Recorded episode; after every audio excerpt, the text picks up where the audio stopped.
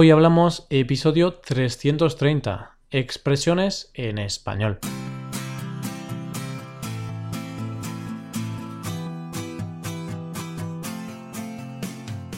Bienvenido a Hoy Hablamos, el podcast para aprender español cada día. Ya lo sabes, publicamos nuestro podcast de lunes a viernes. Puedes escucharlo en iTunes, en Android o en nuestra página web. Y si quieres ver la transcripción y la hoja de trabajo de cada episodio, puedes visitar nuestra web hoyhablamos.com. Por un precio muy económico puedes hacerte suscriptor premium. Además, también verás que existe la posibilidad de reservar clases con nosotros por Skype. Así que no esperes más y haz que tu español pase al siguiente nivel. Bienvenido un día más a un nuevo episodio de Expresiones Españolas. Hoy te hablamos de las expresiones favoritas de los vagos. Esas personas a las que levantarse cada día de la cama ya les supone un gran esfuerzo. Hoy hablamos de expresiones para vagos.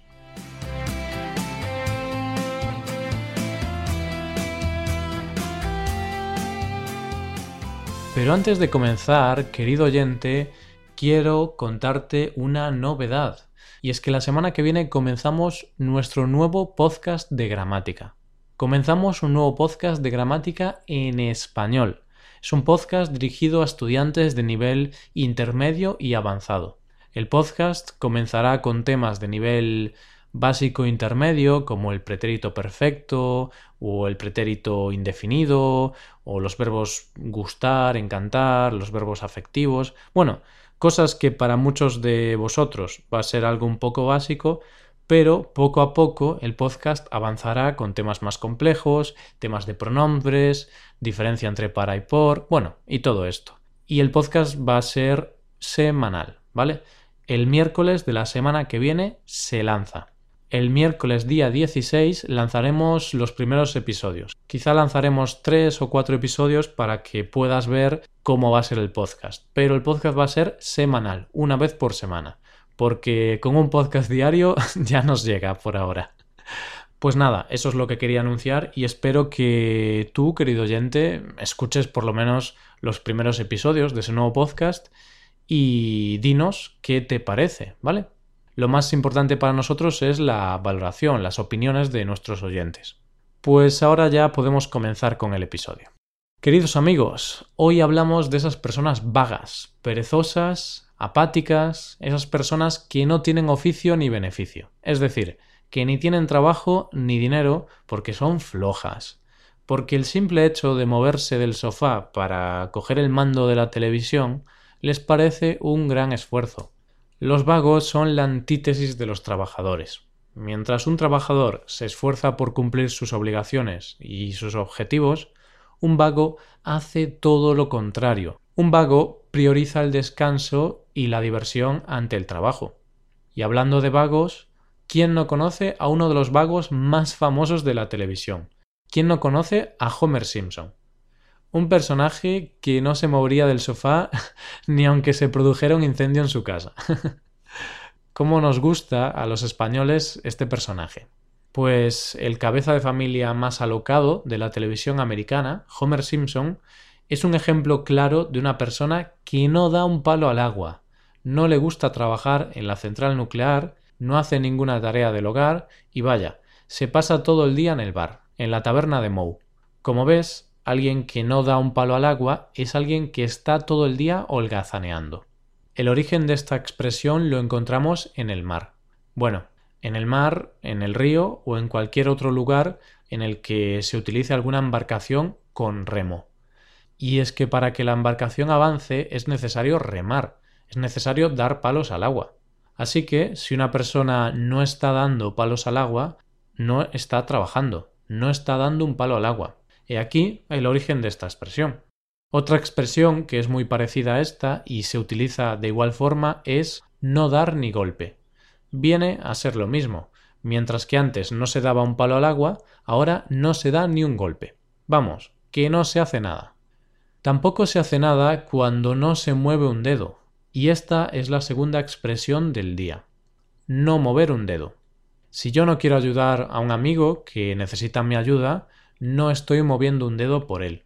Como vemos, esta expresión es bastante lógica, puesto que si no haces nada, no mueves ninguna parte del cuerpo, ni siquiera un dedo.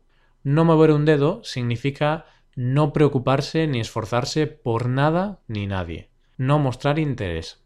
Esta expresión habla aún más de la dejadez, del pasotismo.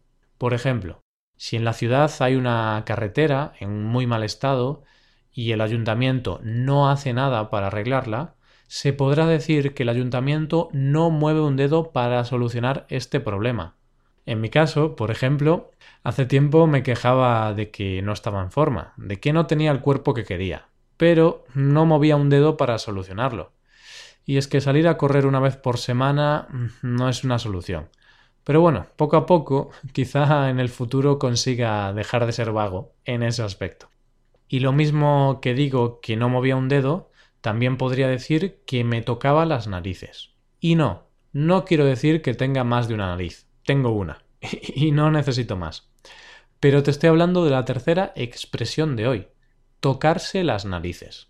Tocarse las narices es una expresión que significa pasar el tiempo de manera distraída u ociosa, es decir, sin hacer lo que se debe.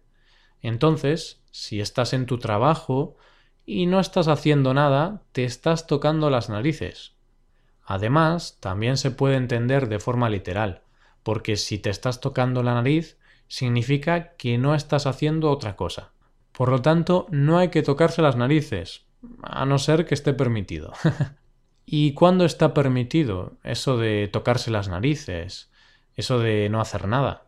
Pues está permitido, por ejemplo, cuando se está de vacaciones. Cuando estamos en ese periodo, ¿a quién no le gusta tocarse las narices? las vacaciones son para eso, para distraerse, divertirse y en definitiva para tocarse las narices. Y con lo de tocarse las narices me refiero en el sentido figurado, puesto que sacarse los mocos y meterse los dedos en la nariz no es algo muy elegante. Eso es mejor hacerlo cuando estamos en privado, cuando nadie nos puede ver. Algo que tampoco es muy elegante es estar mano sobre mano, y eso es lo que muchos maestros dicen a sus alumnos en clase.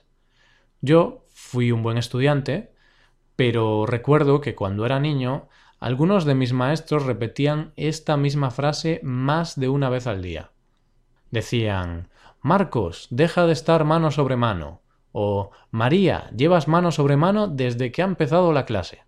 Vale, pues se dice que una persona está mano sobre mano cuando no trabaja, cuando tiene una actitud de descanso permanente. Y es que hay gente que nace cansada. es posible que hayas escuchado alguna vez la expresión cruzarse de brazos. Pues bien, tiene el mismo significado. La diferencia es que cuando estás mano sobre mano, tienes una mano encima de la otra, y cuando tienes los brazos cruzados, los tienes entrelazados. Y ahora sí, llegamos a la quinta y última expresión del episodio. Ser un flojo. Esto es lo que unos padres le pueden decir a un hijo que tiene 40 años, que vive con ellos y que no ha trabajado en su vida. Manuel, eres un flojo. Sal a la calle y busca algo de trabajo. un flojo o una persona floja es alguien que está poco predispuesto al trabajo. También, en el caso de ser muy lento haciendo las tareas, podemos decir que es flojo.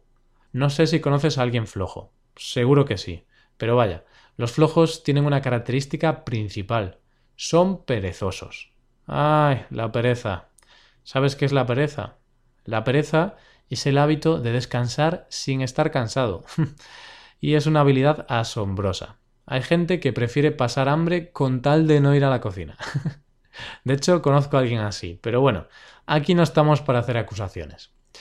Con este ejemplo de pereza extrema vamos llegando al final del episodio. Como siempre, antes de acabar, te invitamos a que te animes y disfrutes de las clases que ofrecemos a través de Skype. Que no te dé pereza, seguro que el esfuerzo vale la pena. Seguro que echamos un rato agradable, un rato en el que puedas hablar y practicar tu español. Además, te invitamos a que te hagas suscriptor premium. De esta forma tendrás acceso al contenido exclusivo de nuestro podcast. Así que para esto y mucho más, visítanos en nuestra página web hoyhablamos.com. Muchas gracias por escucharnos. Nos vemos en el episodio de mañana, donde hablaremos de noticias en español. Pasa un buen día. Hasta mañana.